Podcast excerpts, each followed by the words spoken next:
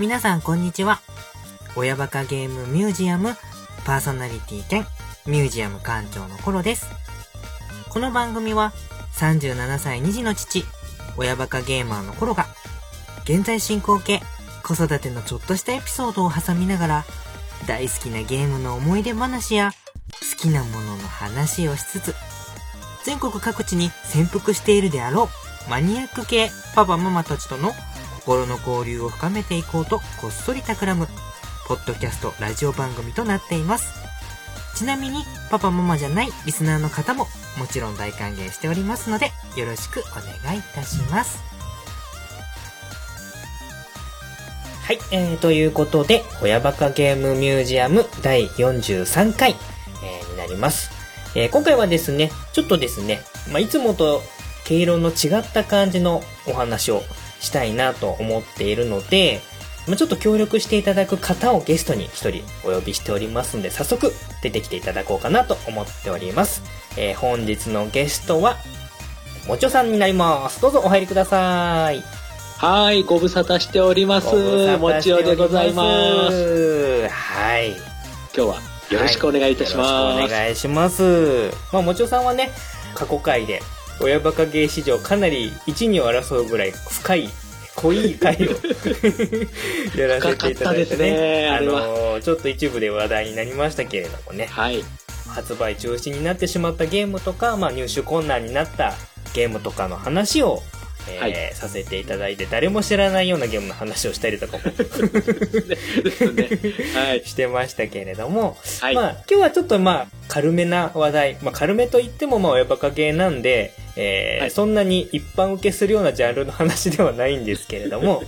はい。いや、でも逆にね、これを聞いていただいて、ちょっと興味を示していただければよろしいかなと思います。そうですね。はい。ということで、今日、もちょさんが来ていただいた理由もちょっと込みで、今日の企画のね、テーマを発表していきたいなと思うんですけれども。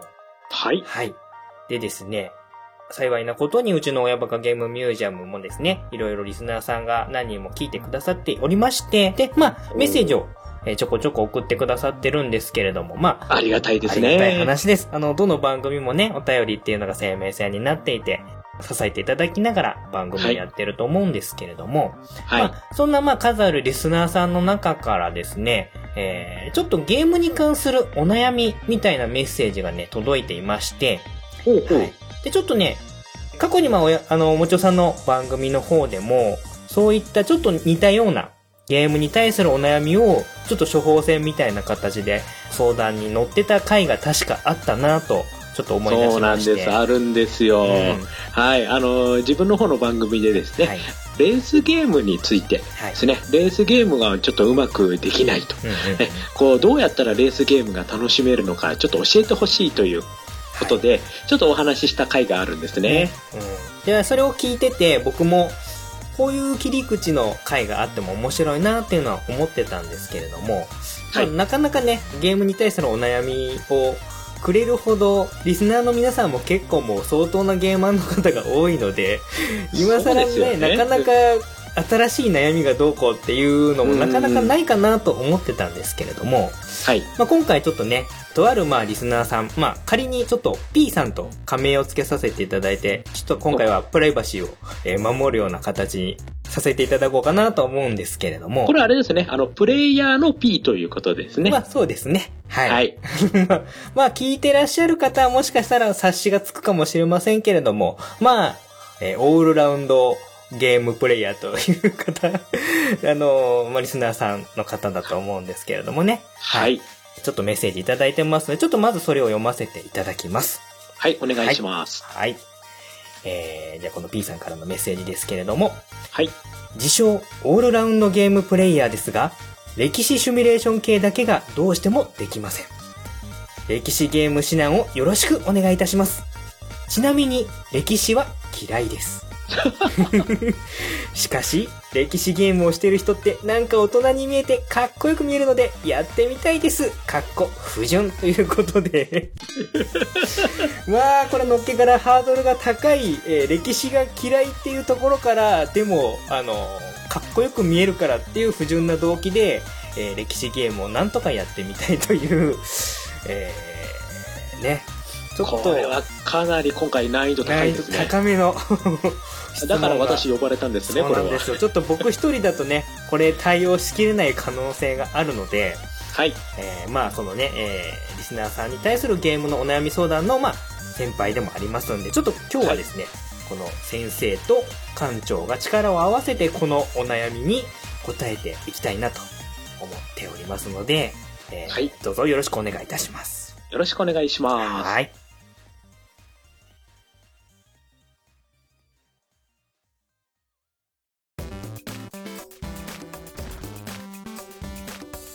まあちょっと、この P さんについてですね、少しもうちょっと詳しい情報が欲しいんで教えてくださいということで、突っ込んだちょっとメッセージを送らせていただいたところ、まあ、歴史が嫌いなんですけれども、ゲームは大好きなこの P さんなので、はい。えー、P さんのこの歴史的な知識を教えていただきました。はい。はい。で、えー、一つ目がですね、えー、サムライスピリッツより、えー、天草四郎と木更これラスボスですね。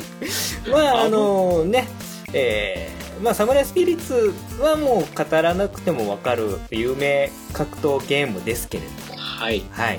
まあ、この天草四郎っていうのが、まあ、歴史上の中でも、えー、存在してまして、えー、島原の乱っていうのを、まあ一応率いたっていう風にはされてるんですけれども、まあ、まあ祭り上げられたっていう方が年齢的なものでいくと近いのかななんて思ったりもして、割とこう、非業な死を遂げて、それで、えー、亡霊になって、はい。そっからまあサムライスピリッツのこの天草四郎時貞につながるっていうような感じの背景があるキャラクターになってるんですけれども、そうですね、うん、まあ、あの、サムライスピリッツのね、もうラスボスとして出てくるキャラクターでして、はい、ね、あの、ワープを繰り返しながら、ね、あの、キャラクターの後ろに回り込んで、そこから往復ビンタのね、攻撃が結構痛くて。ね、あの私もね最初戦った時にはなんだこいつはとか思った覚えがありますけど、まさか歴史知識がここですかっていうね。この辺が出てくるのがかなり薄い感じなのが。薄いですねもうね。そうなんですよ。で2つ目が、えー、源平東馬伝からこの出典がもう出典がおかしいんですけれども。平の過激を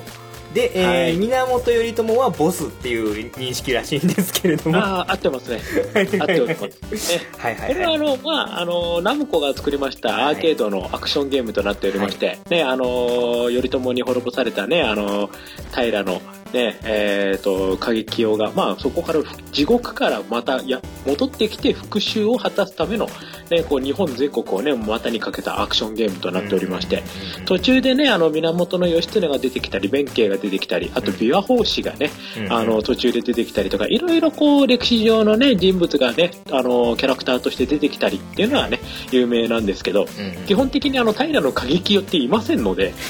そうですね、あの、基本、あの、藤原の過激よっていう方は、えー、実はいて、はい、で、はい、平家に、まあ、従って戦ってたんで、まあ、平のあの過激よって言われることもあるんですけども、まあ、実際は兵士の一族っていうわけではない存在みたいな人がいい、で、その人の歴史的な背景とかってあんまり実はよく分かってなくって、はい。なんで、まあ、まあ、それで創作しやすいっていうところで多分選ばれたんだとは思うんですけれども。あの、ゲーム自体はすごく面白いです。ね、面白いです。はい。はい。まあ、多分ね、これね、あの、源平とまでだけで多分一本取れるぐらい語れちゃうんですけど、まあ、今回の目的とはちょっと違うそうですね。これはまた違うゲームの話ということでやりたいんですけど、まあ、その辺が P さんの、まあ、歴史的な知識の薄いところ。これこれも結構薄いですね。そうです。ね これも。はい。でまあそんな P さんなんだけどもなんか歴史上の人物的なもので、はい、まあ、ゲームに出てくるやつでもいいんですけれどもなんかちょっと興味があるとか推しになりたいなとか思ってるキャラクターとかはいますか？っていう質問をしてみたら、えー、はい、無双シリーズの女性キャラを見てキュンキュンしてるということらしいんですね。この辺もなんかかなり薄い感じの。薄いですね、はい、もなかなかな。なかなかなあの感じなんですけど、まあ、でしかもその中で推しキャラは、えー、三国無双の、えー、食の陣屋にいる聖斎さんっていうですね。女性キャラクター。割とこうクールな感じの武将っぽい女性キャラクターがいるんですけれども、はい、まあそのキャラクターが一押しなんだけど、まあ、実在の人物かどうかまでは全然知りませんっていうような感じの、えー、これも薄い感じの推しっていうところで。これあのどうしましょうかねこれ。かなりの薄さでこれ。いやいやいやいやっていう、ね、とこなんですけど、まあ、ちなみにこの聖斎さんっていうのは、えーと、その三国志で出てくる張飛っていう武将の次女の設定になってるのでえー、この聖斎さんというキャラクター自体は実在しないんですけどモデルは存在してまして、はい、えー、っとその劉備の息子の劉禅の5歳さんあの初めのお嫁さんがいて、その後の亡くなった後に5歳さんとして来たのがこの張飛の娘。まあお姉さんと妹でそのあの前妻さん後妻さんっていうので続けて結婚してるんですけれども、多分おそらく、その次女っていうことなんで、はい、えー、その5歳さんの、えー、超皇后っていう方が女性でいるんですけど、その人がモデルなんじゃないかっていうことぐらいはあるんで、まあ、ちょっと豆知識としては補足で入れるぐらいなんですけど、まあまあ、うっすら、えー、そういうキャラクターも無双シリーズなんかはあの使ってきてるので、はい。まあ、正直ちょっとまあ三国志自体も史実に基づいてる生死と、まあ、演技っていうのでいろいろお話に持っちゃってる内容のやつとかもあるので、はい、割とこの歴史って言われるものも結構なんていうんですかねあのふわっとした感じの 特にゲームなんかに出てきたりとか、まあ、漫画とかアニメに出てくるものってそっからちょっとこうエッセンス加えて創作してっていうことが多いので、はい、そうですね、うん、割とこのなんていうんですかね歴史って言われても個人的にはそんなにその P さんが思っている歴史ゲーム好きイコール大人でかっこいい人ではそもそもないんじゃないかっていうところもあるんですけど、うん、まあ、うん、あのね学者ではないので、そうなんですよ。ね、あの、そこまでね、こう、シビアに、ね、必ず史実通りにとか、そういうのも特に関係ないので、そうですね。うん、やっぱりね、ゲームって、やっぱり楽しくなければっていうところもありますんで、うん、まあ多少ね、その、ね、持ってあってももう面白ければっていうね、だからあまりそこはね、あの、知的などうのこうのとかっていうこだわりはなくていいと思います。まあ、そこをね、ちょっとハードルを、上げすぎてる ハードルを少し、えー、少し修正した上で、えー、今日はちょっとその歴史ゲームについてのお話っていうものをちょっと深掘りしてでまあそれがまあ P さんの参考になれば一番いいかなっていうような感じで進めていきたいなと思っておりますのではい。まあこの今この番組の内容を聞いてくる方がおそらく半分ぐらいの人はこの P さんと同じぐらいの感じの歴史って言われるものに対する関わりのレベルの方が比較的多いんじゃないかなと思うので、まあまあまあ、その辺は P さん目線で、あの、まあ、あの、散々薄いとかって言うと、ちょっと、あの、申し訳ない表現をしているのは、まあ、多少ちょっといじった方が美味しいかなと思ったので、やらせてはいただいてるんですけれども、はい、まあまあまあ、どちらかというと、ニッチなジャンルのお話になってはしまいますんですけれども。でもこういうやり方をすればこういう面白い部分もたくさんありますよっていうこともちょっと込みで、えー、歴史ゲームの楽しみ方をもちおさんなりのやり方と、館長なりのやり方のところについてお話ししていきたいなと思います。はい、はい、でもこれ絶対 P さん狙ってますよね。この半分ちょっと乗っかってきてるような気はしますけれども。ちょっとねかなり狙ってますよね。はいはいはいはいまあね。この辺の、まあ、チョイスもかなり分かってチョイスしてくれているような気もしますけれども。ねえもうなんかよっぽどアーケードゲーム好きなんだなっていう感じが。はい。まあまあ、でもあの、そういうね、あの、この P さんの、この歴史ゲームのね、このイメージとかそういうのをね、まあこのサムスピじゃないですけどね、もう大喜利一発でもバッサー切ってあげますんで、今日は。ね、もうね、絶対これ最後聞き終わったらやってみようかなっていうふうに、ね、なってもらえるようにちょっとね、頑張っていきたいと思います。わ、はい、かりました。じゃあ、一旦ここでまずブレイクさせていただいて、この後はじゃ順番にちょっとお話を進めていきたいなと思いますので、よろしくお願いいたします。はい、よろしくお願いします。はい。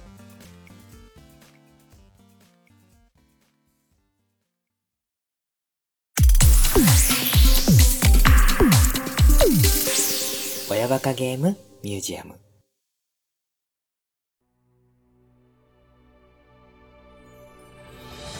ではですね、まず、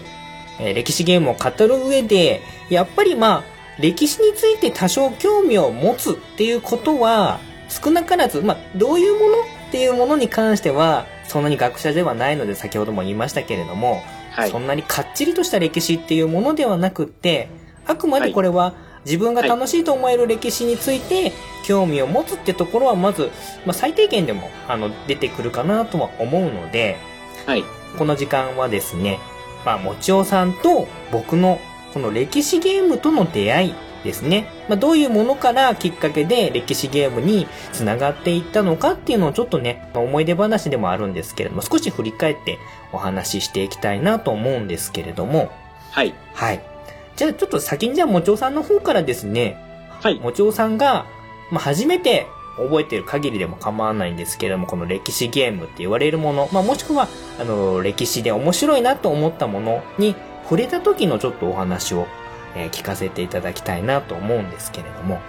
えーと、じゃあそうしましたらですね、うんうんうん、まあ、歴史、まあ、ゲームじゃなくて、ちょっと先に歴史ものでいいですか、はい、はい、大丈夫です。あのですね、一番最初にやっぱ歴史ものでハマったのって実は漫画なんですよ。うんうんうんうん、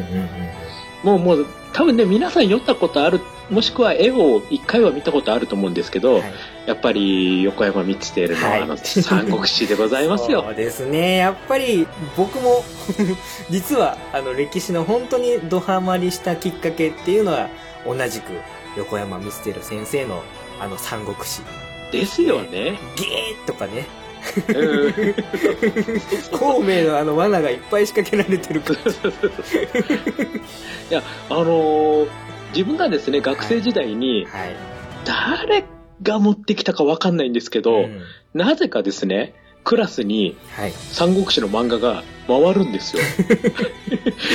こう1巻2巻ってこうね少しずつでこう持ってくるんですよね友達とかこう。まあそれがだんだん他のクラスとかに回ったりとかってこうい。ろいろこう回り回る中で自分もそれを読んであ面白いなと思って。そういう表現的なところもあるし、はい、やっぱりストーリーもすごい面白いじゃないですか。しかも読みやすくて、ほんでぐいぐいこうやっぱねそこのねこう三国志ねこうハマってきましたよね。自分ね、あの、だけじゃなくてね、あの、今ね、この館長も言ったように、はい、このね、漫画は罪な漫画ですよ。あれで 三国志知った人って絶対多いと思うんですよね。ね、絶対いますよね。なんか、はい、今でこそ割とこう、ネタとして使われることが多いじゃないですか、あの三国志の、はい、あのスラインスタンプになってたりとか、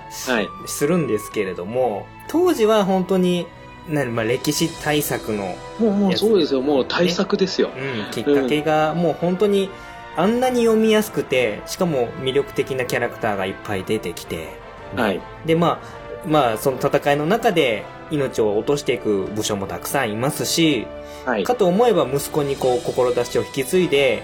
亡くなってってその息子がまた活躍するとかっていうなんか世代を超えた本当に長い歴史の話なのでそうですね。見どころがいろんなね、見方もできるし、たくさんあって、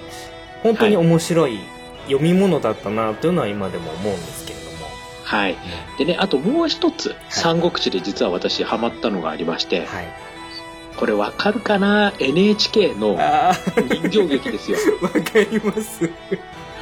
見てました。あのよくあれもいいですよね、はい、よくないですか？あれもあれいいですあのシンシンとなんなんでしたっけ？途中でシンシンとえっ、ー、と、シンシンとリュウリュウですね。リュウリュウですよね。途中でこう、あのー、なんか村人役みたいな感じで出てきて、ちょっとストーリーテラー的な、あの、役割もやるんですよね。はい。うん、あのね、三国志もすごく良くて、はい。わかります。だからやっぱこの二つがやっぱ歴史ものとしては、そうですね。うん、すごく自分の中ではそこの、なんていうのかな、三国志、そして歴史っていうね、こう、興味を示す、ね、ガッてこう食いついたところですよね。そうですね。結構だから、歴史ものって、ある意味、その、起きたことっていうのはもう変えられないじゃないですか。はい。うん。で、結末も分かってるんだけれども、はい。例えば主人公を、うん、まあ、三国志であれば、えー、曹操にするか、劉備にするか、はい、孫権にするかっていうので、また全く違った見方ができるし、そうですね。うん。まあ、日本の戦国時代だったら、まあ、信長を主役にするのか、秀吉を主役にするのか、はたまた他の全然知らないような地方の武将を主役にするのかっていう見方をすれば、いくらでも同じことをやってるはずなのに、いくらでもなんか創作できるみたいなところもあって、それはなんかすごい、あの、歴史っていうものがある多面的なところの面白さだなっていうのも思ったりはするんですけど、そうですね、うん、あの一つの作品お今回こういう切り口か、ね、みたいな感じで楽しめるんですよね。今回はこの戦いをこういうふうに書いてきたかとか。本当あの戦い自体は同じはずなのに、ね、こう見方だけですごい変わるんですよねだからこんだけ戦国時代とか三国志をモチーフにモチーフにした作品が山ほどあるのにどれ一つとして同じ表現はないっていうのはそれはすごいことだなとも思いますし、はい。うん。その繰り返しを、あの、楽しんでしまうのは、この歴史好きの坂であったりもするんですけど。そうですね。うん、もう、そこはもう、今回はこうだっていうね、それをね、少し、まあ、歴史が興味がないっていう言ってますけど、うん、まあ、そういう見方をしてね、こう、ちょっと食いついていただければ、少しは取っかかりとしてはいいのかなとは思います。うんうんうんうん。そうですね。あとはまあ、うーん、まあ、たくさんのキャラクターが出てくるので、あの、要は推しキャラじゃないです。先ほどの P さんの、えー、薄い感じのその推しでも全然いいんですけど、はい、その、本当にちょい役の武将とかでも実はちょっとしたエピソードがあったりとかして、僕なんかそのちょっとしたエピソードで、あ、この武将なかなか渋い役どころじゃないかみたいなので好きになったりとかっていうとこもあるんですけど、やっぱりこう、人がたくさん出てくるんで、いろんなキャラクターがいますし、いろんな魅力を持ってる方、まあ、悪党みたいなやつもいれば、えっ、ー、と、すんごい美男子みたいな人もいますし、あの、全然頼りないようなやつが、実はなんか事件のあの、発端になっちゃったりとかして、なんか、そういうものをこう追っかけていくっていうのもあって、なんかそのきっかけとして登場する登場人物一人に何か興味を持って始めるっていうのも一つきっかけとしては面白いかもしれないなとはちょっと思ったりはしますね。うん、そうですね。うん、まあ人から入るか、事件から入るか、そうですね。どっちかですよね。で、映画とかだと、結構その事件とか、その戦いとか一つのところにフューチャーしたっていうのが多いんですけど、うんで、逆にね、あの、ちょっと漫画とか、ちょっとあの、長くいけるようなタイプになると、やっぱり人の方を掘り下げてみたいな形になりますんで、まあ、それはどっちをこう、フューチャーするかっていうのは、まあ、それぞれ作品ごとに違うんで、うん、まあ、もしあれだったら、そのね、人から行くのがちょっとね、自分苦手だなと思ったら、ある一つの戦いだけをこう、とことん掘り下げて、うん、そこに関わった人物を、みたいな感じで、そこから少しずつ広げていくっていうやり方もありますのでね。はい。まあ、実際にあのゲームでも、その、ずっとその長い年月を楽しむものもあれば、うん、ある一つの戦いだけをこうピックアップしてっていうね、ね。ものもありますんで、そこをね、こう、どれをチョイスするかでね、その見方が変わるっていうところも含めて、ね、ねうん、まずは自分はどっちなんだろうなっていうね、そういうのはちょっと考えていただけるといいかなと思います。うん、そうですね。あとはまあ、あの、僕なんかはもともと出身は香川県なんですけれども、今はまあ群馬に越してきてて、で、はい、住んでるところの近くに、まあ、例えば昔のお城の跡とか、そういった、そのなんか、なんとかさん、なんとかさんっていう武将のちょっと逸話が残ってたりとかっていうのがいろいろあったりとかして、で、まあだから地元が香川県なんで、その四国地方のいた武将なんかはもともと結構興味はあったんですけども、こっち越してきてからはやっぱり群馬近辺、関東近辺の武将のちょっとなんかレズ伝みたいなの読んでみたりとかして興味を持ったりとかもしたので割とこの自分が住んでいる土地にどういった人がいたのかみたいなところも興味のきっかけにはなるかもしれないかななんてちょっと思ったりしますね。あそうですね。で、あれですよね、今ほら、インターネットのホームページで、うん、例えば自分の住んでる市とか町のホームページとかをね、うん、ちょっと見ると、ね、そこのなんか由来とかそういうのが出たりとかね、いろいろ見れますからね、そこからなんかこう見ていくっていうのもありかもしれませんよね。ありますね。うん。だから本当に自分が住んでいるところの昔あった城の名前とかが、信長の野望とかをすると、ちゃんとお城としてなんとか城っていうのに、あ何々さんっていう武将がもうちゃんと住んでて、で、治めてるみたいなことがあったりすると、うん、なんか不思議な感じで なんか面白いですね。ねあのーあ自分見てるこれはただの石垣なんだけどゲームの中ではこんな立派なんだなっていう。で割となんかその近くに温泉があってその温泉もなんかあの名所みたいな感じで表現されてたりとかしてなんかそういった地元愛みたいなのも結構、こう、重ねていくと面白かったりもするかなと、ありましたね。ですね。だからいろいろ本当に、あの、歴史って構えるんじゃなくて、その、とっかかりのね、仕方はいっぱいあるから、うん、ね、自分なりのところをね、ちょっとだけこう、考えてね、あの、ちょっとネットでね、パチパチってやるだけでもいいと思いますんでね、そこから始めてみるのはいいと思います。うん、はい。そしたらじゃあ、まあ、まずそれが三国志の人形劇と横山ミステルの三国志っていうのが、まあ、割と、あの、もちおさんも僕も出発点に近いところに出会った面白かった、まあ、歴史ものっていうところなんですけれども、はい。このこと歴史ゲームとの出会いっていうところでいくと、はい、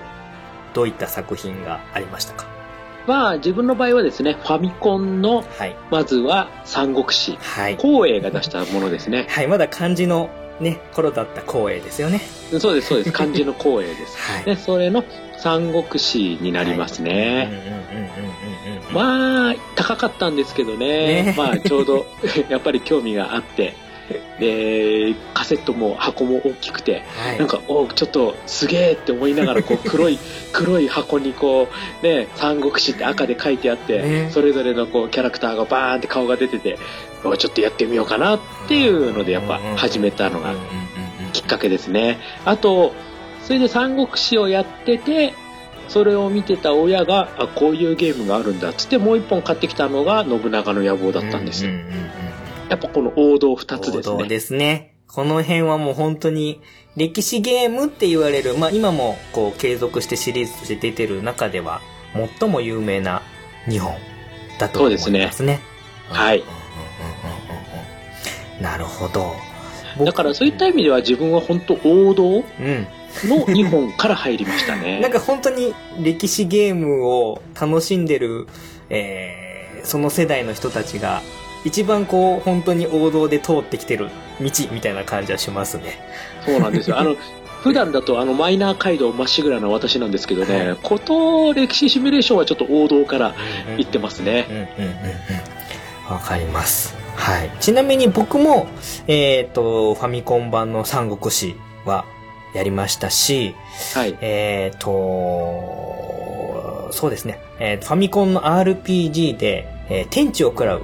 1と2。カプコンの名作ですね。はい。また曲がすごいいいんですけども、はい、えー、この辺はかなり光栄の三国志から入り、横山光輝の三国志も読み、で、天地をくらの原作、まあこれ全然原作 周到してないんですけど、ゲームの方は、えー、もう読んだ上で、えー、その天地をくらうシリーズ、その RPG の方のやつ、まあ後々アーケードでね、アクションゲームで出てきたりもしてるんですけれども、はい。はい、その辺私、アーケードの方かな？アーケードの方で。天地をくらう。お嬢さんはどっちかっていうと多分そっちの方が、はい、歴史があると思うんですけれども、まあやりましたし、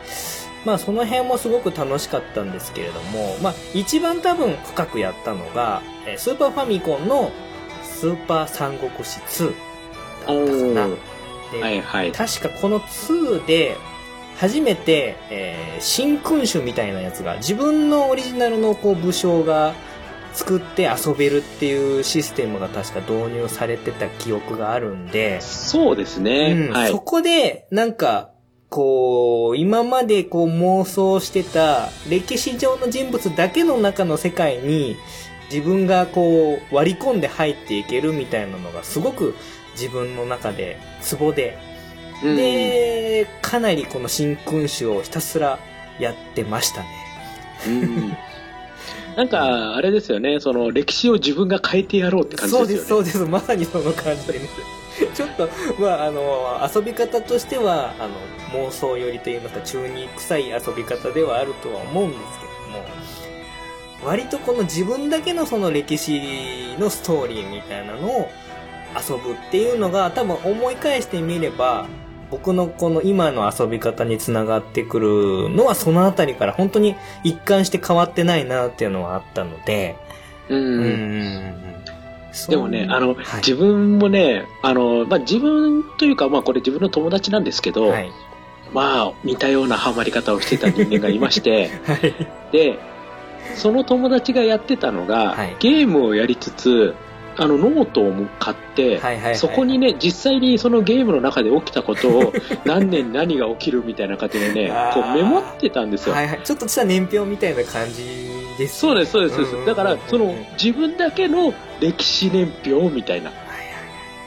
それをね、まあ、もちろんそれはすごい細かくじゃないですけど、うんうんうん、軽くこうメメモを取るような感じで書きながら、その真空詞をこうプレイするっていう。そうすると自分だけのその世界の歴史はこういうふうに動いたみたいな、それが出来上がるのがすごい楽しいっつってね ノートに書いて書きながらやってたっていうなかなかこの渋い楽しみ方をされてる でもすごいわかりますその気持ちは、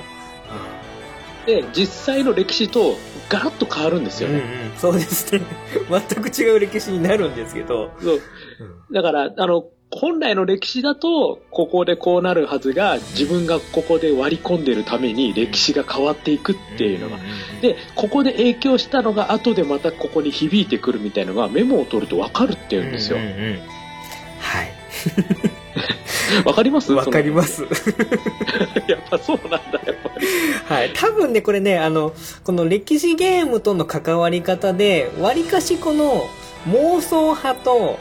あとはこの歴史をこう再現する派。例えばあの信長の野望とかだったら本能寺の変をイベントとして起こそうみたいな感じのあそれ自分だ。やりたい側のこれって結構割と2タイプに分かれると思うんですよ。ああ自分ねもうあの信長の野望はいつも信長やって、うん、それでやっぱりここで来るんだよな本能寺来るんだよな来たーみたいな。はいはいはい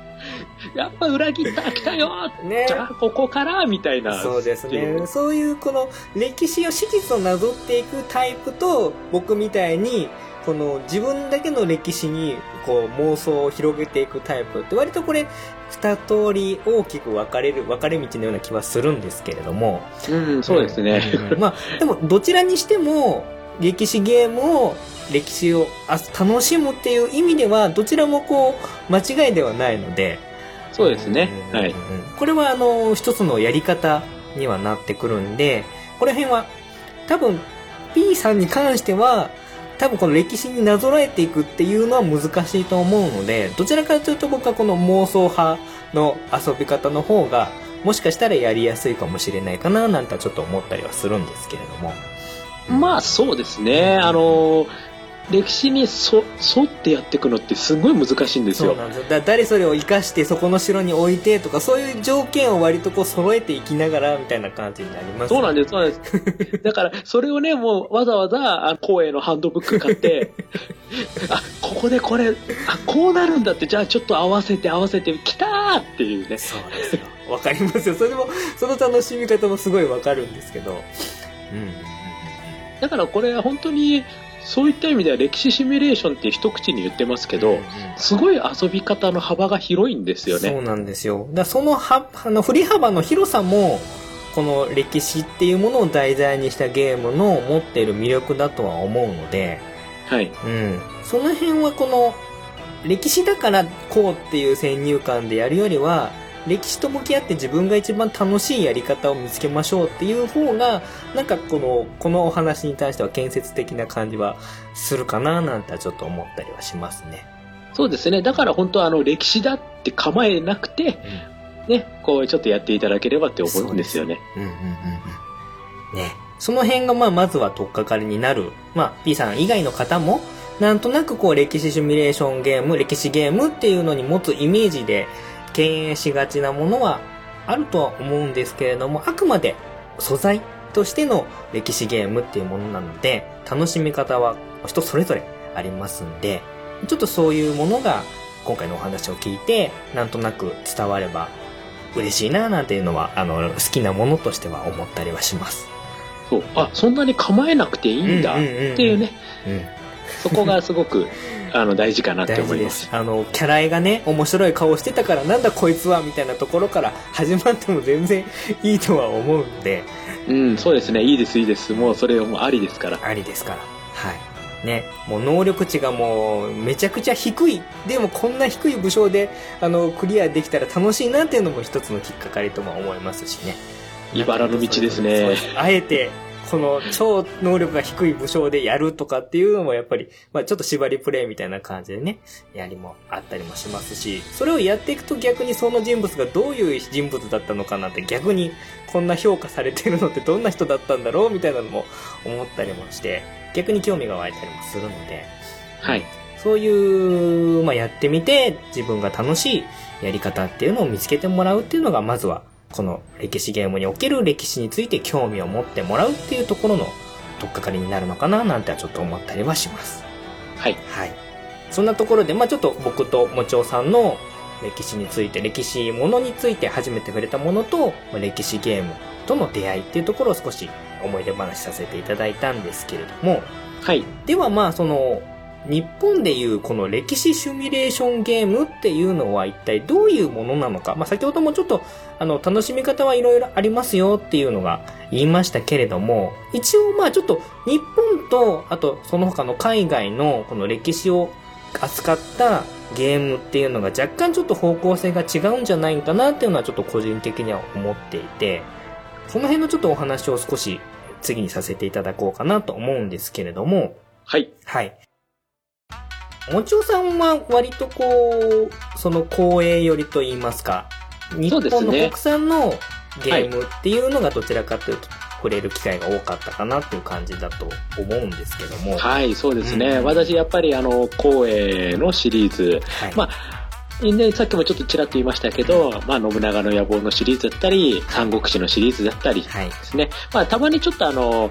少しずれた形で、ね、あの、青き狼と白き短いジンギスカンみたいなね。あのシリーズも僕も好きですけども。はい、うん、ちょっとそういうのもありますけど、やっぱり、ね、あの、結構王道なところをずっと楽しんできたっていうのはありますね。あんまりね、海外の歴史系シミュレーションをね、遊ぶ機会がなかったもので、逆にね、どういうのがあるのかななんていうのはちょっとここで私も聞きたいなとは思うんですけど。そうですね。で、どちらかというと、海外の、まあ、歴史系シミュレーションションっていうのよりは、どちらかっていうとなんか建国シミュレーションとか、そういったイメージのものに流れていったりはするんですよね。で、題材を、例えば、どっかからどっかの国の、この、歴史の中のお話を使ってやるとかっていうような感じだったりもするんですけれども、はい。まあ、うんと、そういったものでいくと、有名どころでいくと、割と多いのは、シビライゼーションっていう、えー、これはまあ、文明をこう育てていくような、国そのものっていうものに注目して、えー、進めていくようなっていうのは、割とこう、歴史系って、まあ言ってもいいのかなっていうのは思うんですけども、はい。こういったものとかですね、あとは、えー、っと、僕が割とやったんでいくと、えー、っとですね、ちょっとマイナーなゲームばっかりなんで。あ、いいですいいです。えー、っとですね、えー、クルセイダーキングスっていう、これは、えー、十字軍とか、あとは、イスラム教とかのその辺のジハードとか、その辺の時代の多く切り取って、で、その辺りのヨーロッパから、あとはイスラム圏の、えーうん、国ぐらいのところまでを切り取って、で、そこの、その、領主、一領主になって、まあ、領地を広げるなり、あの、子供を増やしていくなりっていうのをやるっていうような、すんごい、パッと見地味な ゲームがあるんですけども、そういうようなゲームもあったりとかもしますし、うん、うん、あとは割とこう、どちらかというとこう、世界大戦的なもので、えーやってるようなものとか、第一次世界大戦とか第二次世界大戦とかっていうので、どっちかというと、まあそうすると軍事もののゲームに近くなっちゃったりもするんですけれども、うん、はい。まあそういった、えっ、ー、と、パラド社っていうところが出してるゲームとしては、ちょっと地味めなんだけども、と渋い感じの。どちらかというと、もうキャラっていうよりは、国とか文明とか、そういった、あと家とか、うん、そういったものに、あの、注目してやってるっていうようなゲームが、どちらかというと海外は多いのかなっていう、僕のまあ個人的なあの主観ではあるんですけれど、イメージがあって、うん、で、それに比べて日本のやっぱり歴史系シミュレーションゲームっていうのは、どちらかというとやっぱり人が主役なんじゃないかなっていうのは強く感じるところではあります。うん、まあ、これは、あれですよね。やっぱり、その、海外の場合だと、土地がね、やっぱ繋がってるので、ね、区切りとして、その土地その土地っていうところでね、もう、長い、すごい、あの、歴史がある中で、うん、その、それぞれの土地のところで、こう、いろいろもう、流動的に動いてるっていう、それを楽しんでいくっていう部分がすごく大きいんですけど、やっぱ日本ってね、島国なんで、ね、そこのね、やっぱこう、ちょっと閉鎖的な、部分でその中でのことっていうふうになった場合に、ね、あの文化とかそういうのはもう島国の中である程度決まっちゃっててって、掘り下げにくいんですよね、うん、となってくるとその分やっぱり人にフューチャーしてこう掘り下げていくっていう形の方が、まあ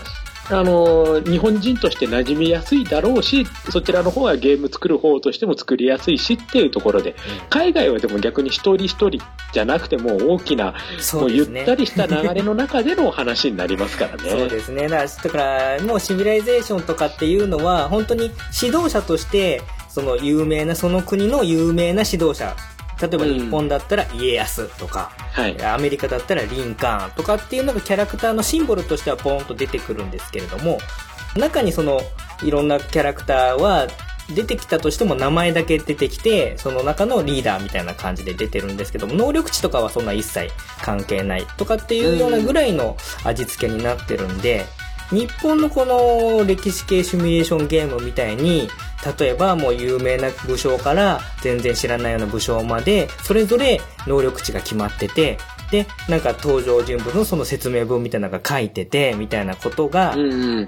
そんなに、あの、重視されてないような感じ、海外に関してはされてる中で、日本のこの歴史シミュレーションゲームっていうのは割とこう、独自の路線を辿ってってるんじゃないかなっていうのは、ちょっと思うところではありますね。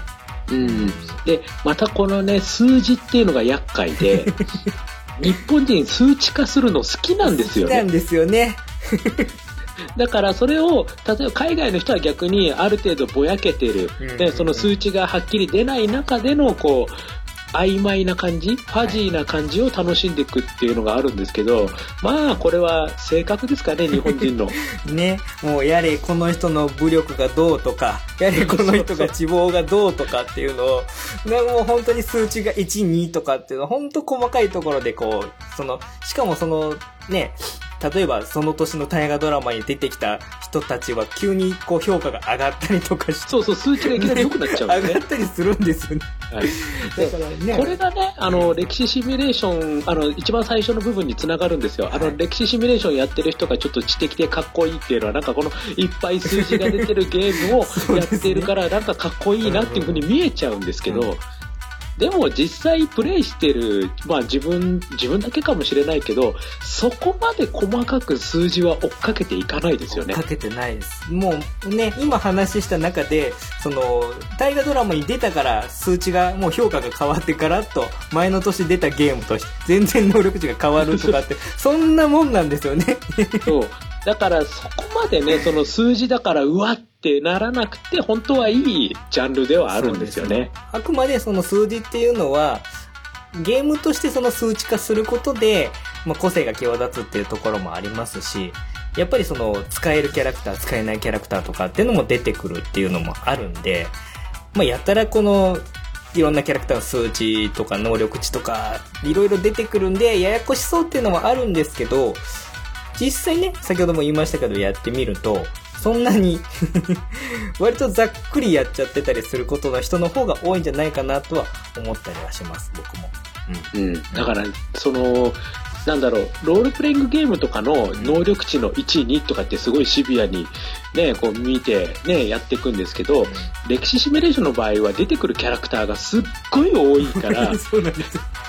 その、ロールプレイングゲームとかと同じ感覚で数字を追っかけちゃったらもう気づかれしちゃうんで。そうですよね。もうだ結局、その能力値1、2の違いって大差ないじゃないですか、正直。もう実際ないですからね。でもなんか 個人的なイメージで、この人よりこの人の方が武力は上だよね、みたいなところで、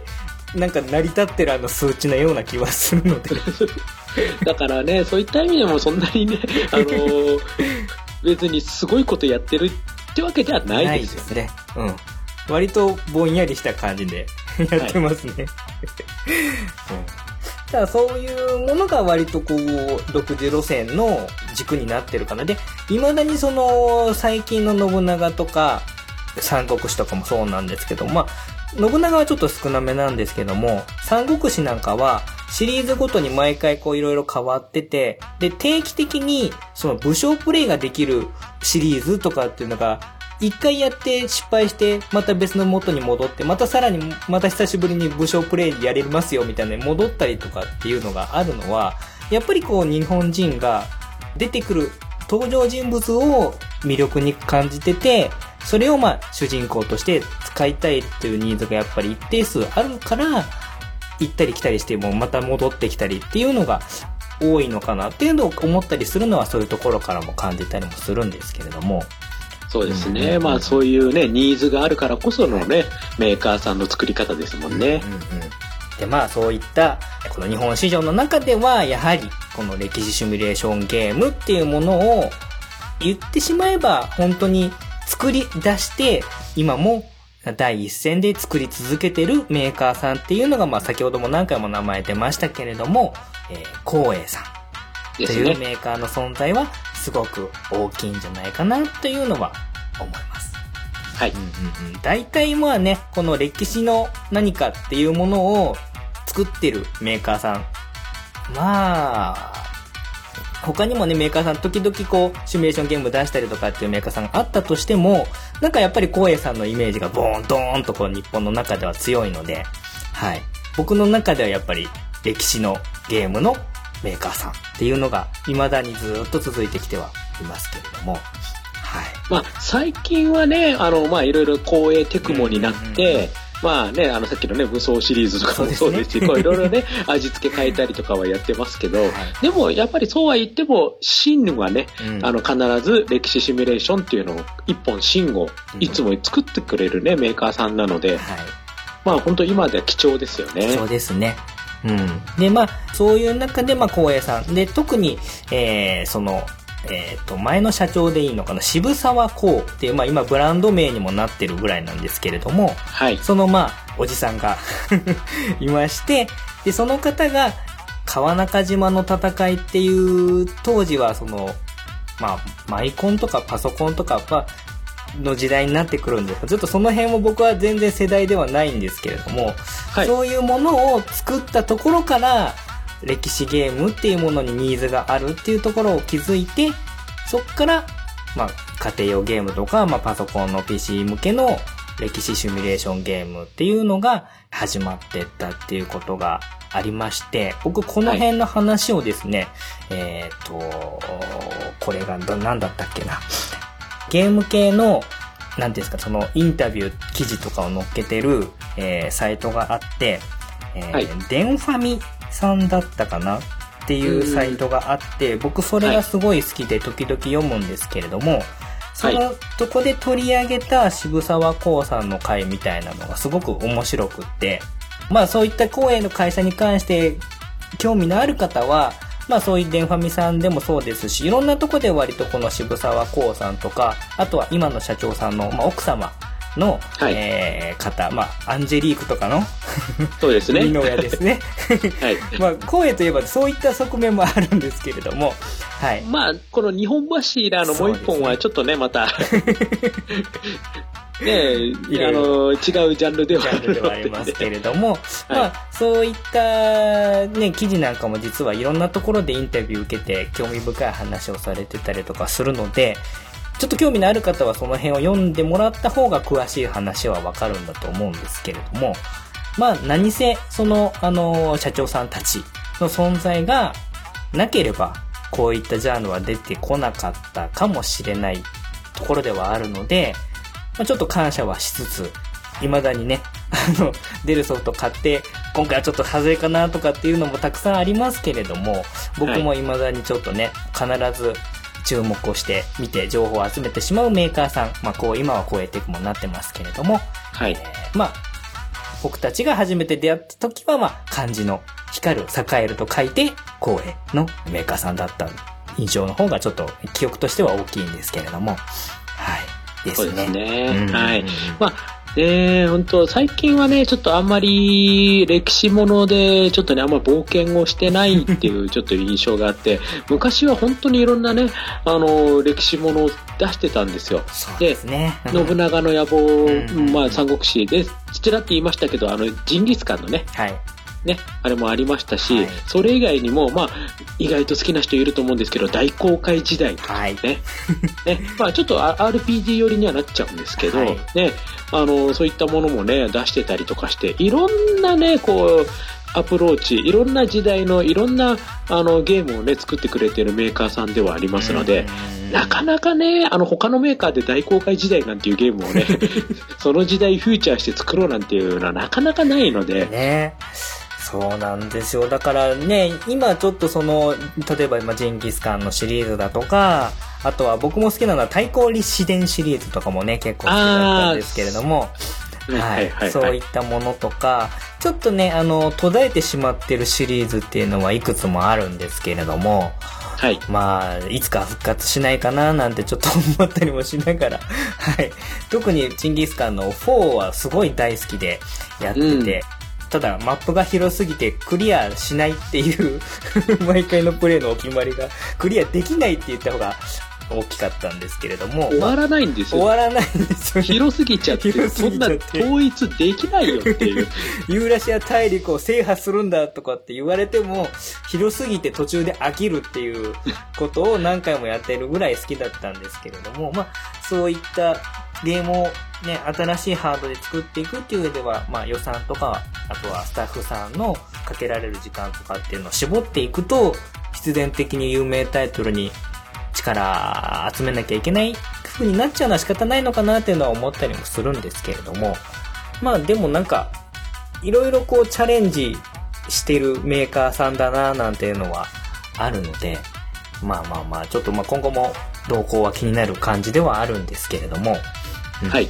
まあでも印象としては、あの、いろんなことに挑戦してるっていうような印象のメーカーさんではあります。そうですね。頑張ってほしいですね。頑張ってほしいです。はい。はい。はい、というところで、まあちょっと歴史シミュレーションゲームの、まあ日本独自の路線でそれを切り開いた、えー、光栄というメーカーさんについて少しだけなんですけれども触れさせていただいたんですけれども、はい。まあ、ここまではあくまで、えー、まあ、前置きということで、えー、次にお話しする、この歴史シミュレーションゲームの楽しみ方。ここが、まあ、はい、今回のメインのお話になってきます。はい。で、ここが、まあ、あわよくば、えー、P さんに、えー、アドバイスできるようなものであってほしいな。まあ、これはもう楽しみ方さ、あの、一番最初に、あの、人それぞれの楽しみ方がありますよっていうこともお話ししちゃったので、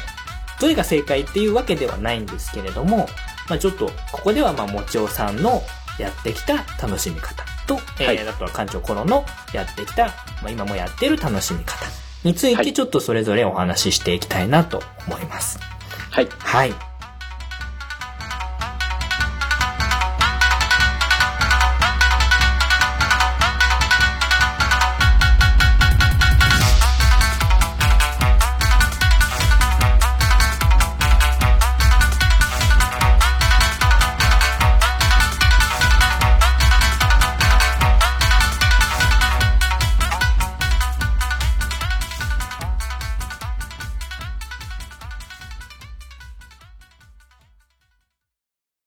ちおのゲーム大好き DX! 毎日たくさんのゲームが消費されていく中で自分の知らないゲームまだまだあるかもしれませんね。もちおのゲーム大好き DX では、私、もちおがこれは面白いと思ったゲームを毎月1本紹介しております。iTunes でもちおのゲーム大好き DX を検索してみてください。あなたの知らない1本見つけてみませんか？もしよろしければ購読してみてください。お気に入りのゲーム見つけられると思いますよ。